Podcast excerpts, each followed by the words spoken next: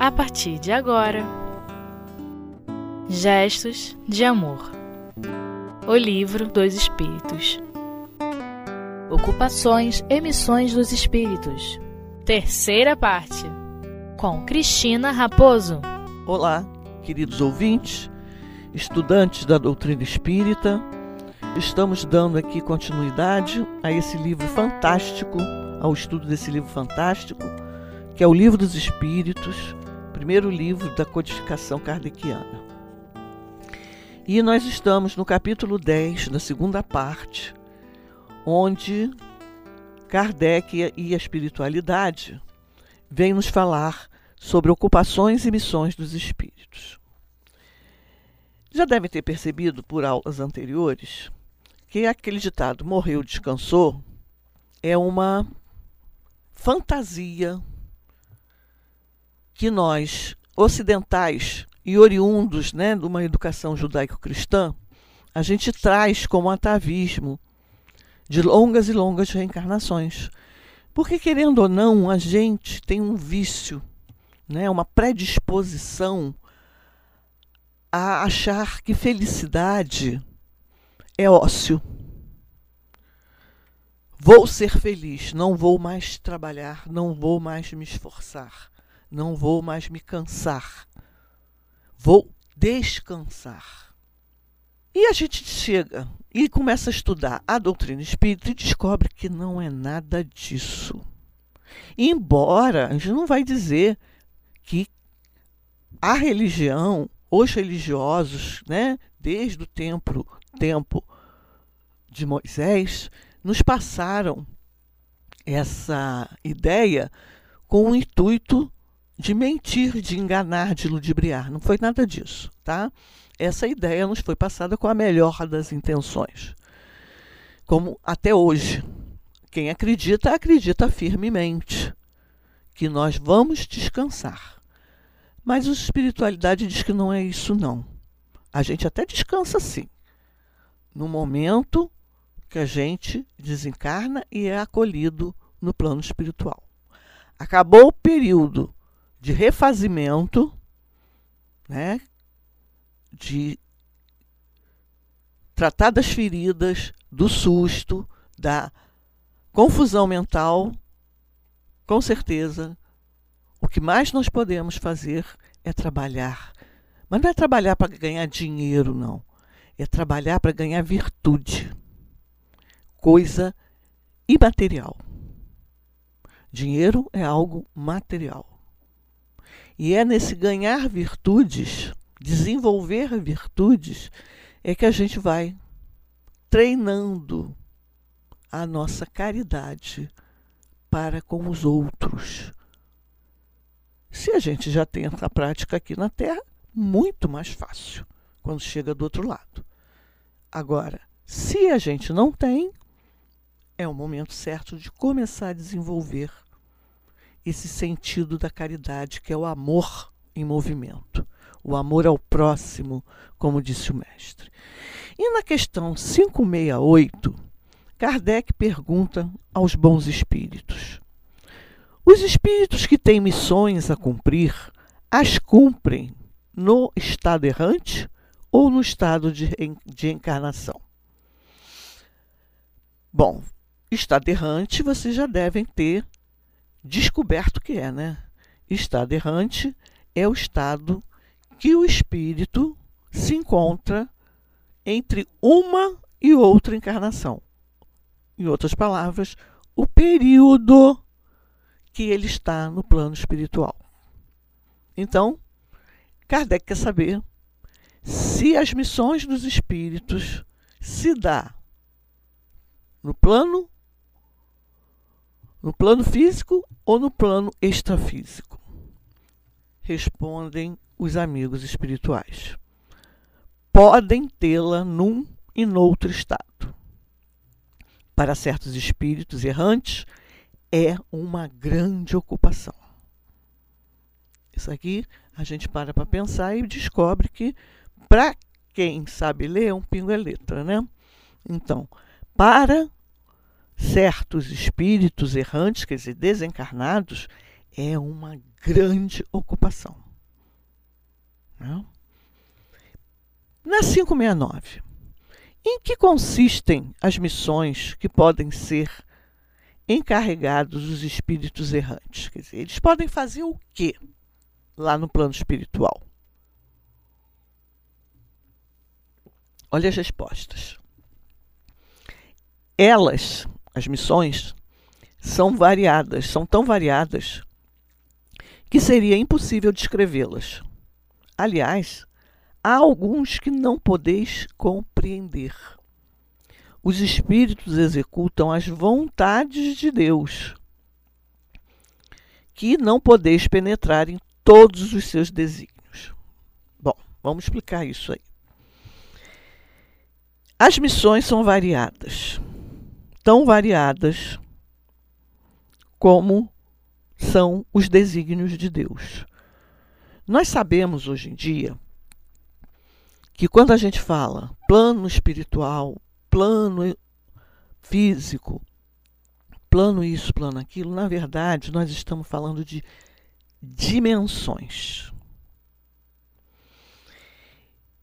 Então, os antigos clérigos chamavam que Deus morava no sétimo céu. Era o estado puro de êxtase. Então, você pare, se ele está no sétimo céu, é porque tem o primeiro, o segundo, o terceiro, o quarto, o quinto e o sexto. E cada um né, dessas ideias, ideias de céu, podemos articular com dimensões. Então, como são várias dimensões no plano espiritual, várias são as missões. Mas vamos ficar aqui na primeira dimensão, mais ou menos aqui da que a gente viu o filme, o filme do Nosso Lar, ou a gente leu o livro Nosso Lar, que é um grande aprendizado. Ali na colônia de Nosso Lar, né? O nosso herói André Luiz tinha mil maneiras de começar a desenvolver sua missão. Porque ele era o típico espírito errante que não sabia fazer caridade. Não treinou a caridade. Ah, mas eu não gosto de, de, de, disso, eu não gosto daquilo, eu não gosto daquilo outro, eu não gosto de sentir cheiro assim, eu não gosto de sentir cheiro assado, eu não gosto de ver pessoa suja, eu não gosto disso você vai aprendendo. Você vai aprendendo aos poucos. Ó, tem mãezinhas de primeira vez que não conseguem nem limpar a fralda de fezes do seu filhinho num primeiro momento. Porque ela nunca fez isso. Aí tem sempre alguém a ajudar, que é um bom espírito encarnado, e vem ajudar essa mãezinha a ter a prática. E aos pouquinhos, essa mãezinha vai tirando o asco, o nojo que ela sente daquela, daquele procedimento. E assim somos nós também no plano extrafísico, no estado errante. E ele diz né, que pode ser dos dois jeitos. E os espíritos executam as vontades de Deus e não podeis penetrar em todos os seus desígnios. Por quê? Eles querem nos esconder os desígnios de Deus? Não. Porque nós não temos ainda a capacidade mental, intelectual, para perceber o que, o que acontece em outras dimensões. Então a gente tem que ficar restrito ao nosso. Nós somos seres que vivemos num planeta de provas e expiações muito materializado. É difícil, às vezes, a gente até abstrair alguma coisa fora do material. Quando Jesus falava, perdoai ao seu inimigo 70 vezes, sete vezes, a mesma ofensa, ele não estava pedindo para você ir lá contar, não. Ele estava falando de um número imaginário, né? um número longo, um, se referindo a muitos anos, e não importando, importando quantas vezes se perderia essa contagem no processo de encaminhamento do tempo, em que o perdão se faz necessário, tornando isso um exercício de perdão. Quando você chegasse lá, se você quiser contar, no 70 vezes 7 vezes, quando você chegasse no último, você já não, tá, não teria nem mais mágoa da pessoa, de tanto que você já havia feito. Tudo a gente aprende. E nós estamos aprendendo como é o plano espiritual. Né? E Kardec diz assim para a gente, porque Kardec, como professor, ele também, no livro dos Espíritos, ele coloca a opinião dele, né? E ele põe a opinião dele como bom mestre que ele era, nos dizendo, nos explicando mais. As missões dos espíritos têm sempre o bem por objetivo. Olha só. Vou repetir. As missões dos espíritos têm sempre o bem por objetivo. Então a gente pensa assim: então ninguém foi criado para fazer o mal? Não. E nós vamos falar um pouquinho disso mais tarde. Continuando. Quer como espírito, quer como homens. Nós não somos criados e nem nascemos para fazer o mal. Por enquanto, vamos refletir sobre isso e dar continuidade depois do intervalo.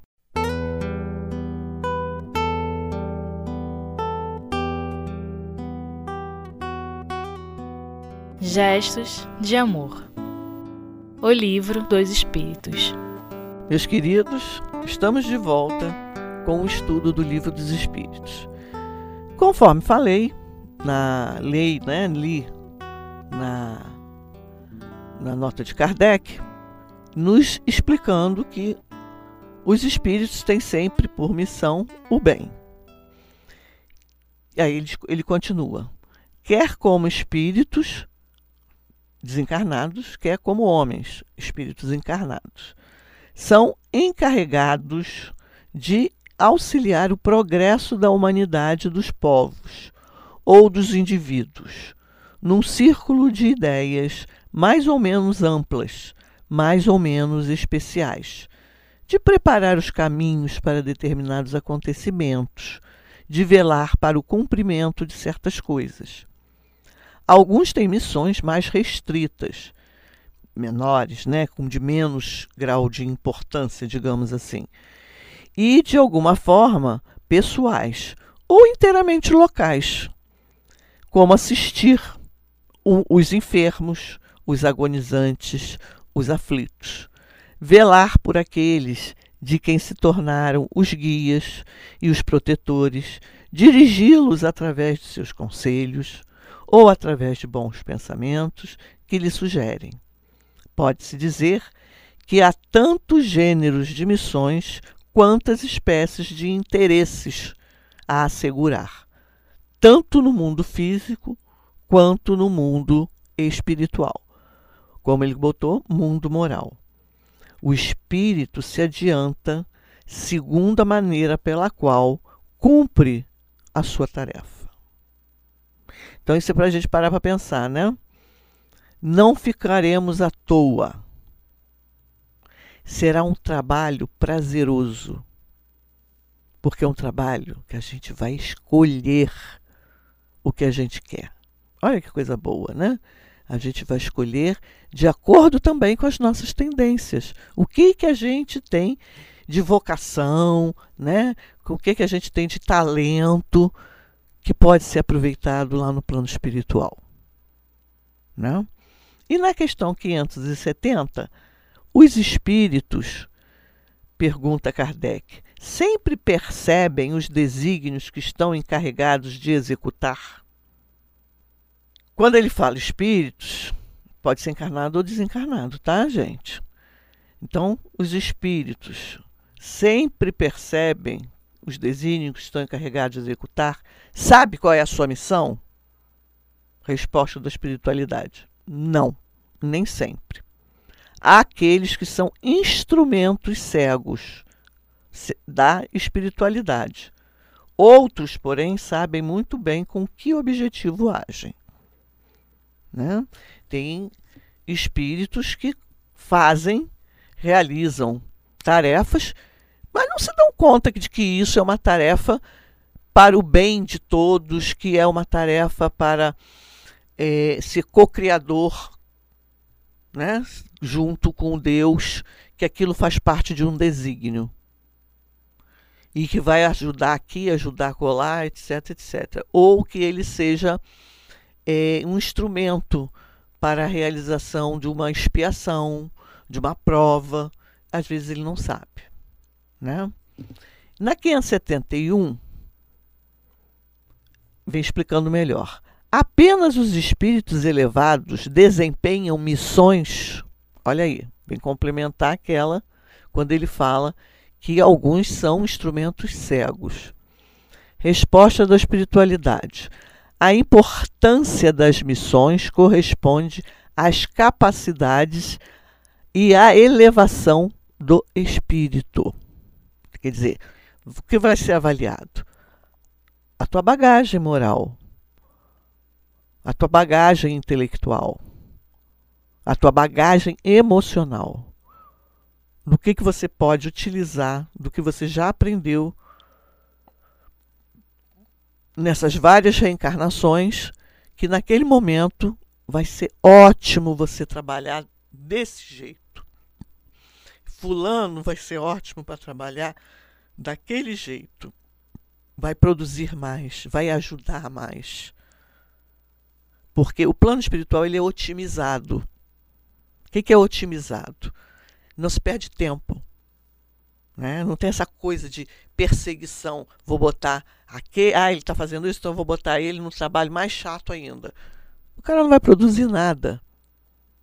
Lá no plano espiritual não tem nada disso. Aproveita-se tudo, tudo, para todas as missões. E ele vem explicando melhor, né? Que a importância das missões se corresponde às capacidades e elevação dos espíritos, ele complementa assim, dá um exemplo. O estafeta, que seria o nosso boy. Hoje em dia, aliás, nem, acho que nem existe mais essa profissão de boy. Mas digamos, o encarregado, né? É, que leva, ele fala aqui um telegrama, né? Também cumpre uma missão.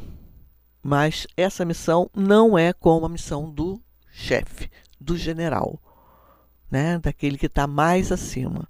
É a tal história, cada um no seu quadrado. Né? E cada vez a gente avançando e se melhorando para mudar de quadrado, para ir para um quadrado superior. Na 572, pergunta Kardec: a missão de um espírito lhe é imposta ou depende de sua vontade? Lembra que eu falei que lá no plano espiritual tudo é otimizado? resposta da espiritualidade, ele a pede e fica feliz por obtê-la. Subpergunta A. A mesma missão pode ser pedida por vários espíritos? Sim. Há frequentemente vários candidatos, mas nem todos são aceitos. É uma seleção, né? que os nossos mentores, os nossos guias da colônia que a gente esteja, selecionam.